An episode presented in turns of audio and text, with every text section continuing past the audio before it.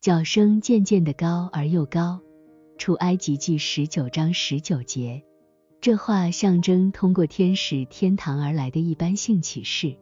这一点可从角声所象征意义来确定，这是与神性相连的天使或天堂的真理。因此，启示的是一般性真理，神性的真理是启示，而以天堂为媒介所显现的，是相对于天堂中的神性真理而言的一般性真理。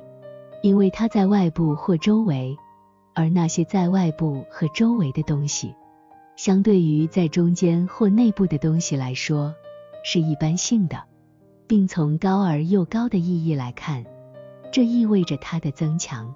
因为这种情况就像在大气更纯净的高海拔处的声音，它是无声的；但是当它下降到大气较密集的低处时，它变得更大、更响亮。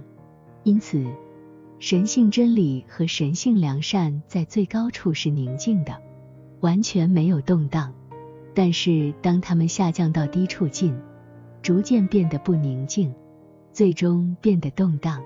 当以利亚在和列山，主向以利亚描述了这种情形，在列王记上十九章十一、十二节中说：“你出来站在山上。”在我面前，那时耶和华从那里经过，在他面前有烈风大作，崩山碎石，耶和华却不在风中；风后地震，耶和华却不在其中；地震后有火，耶和华也不在火中；火后有微小的声音。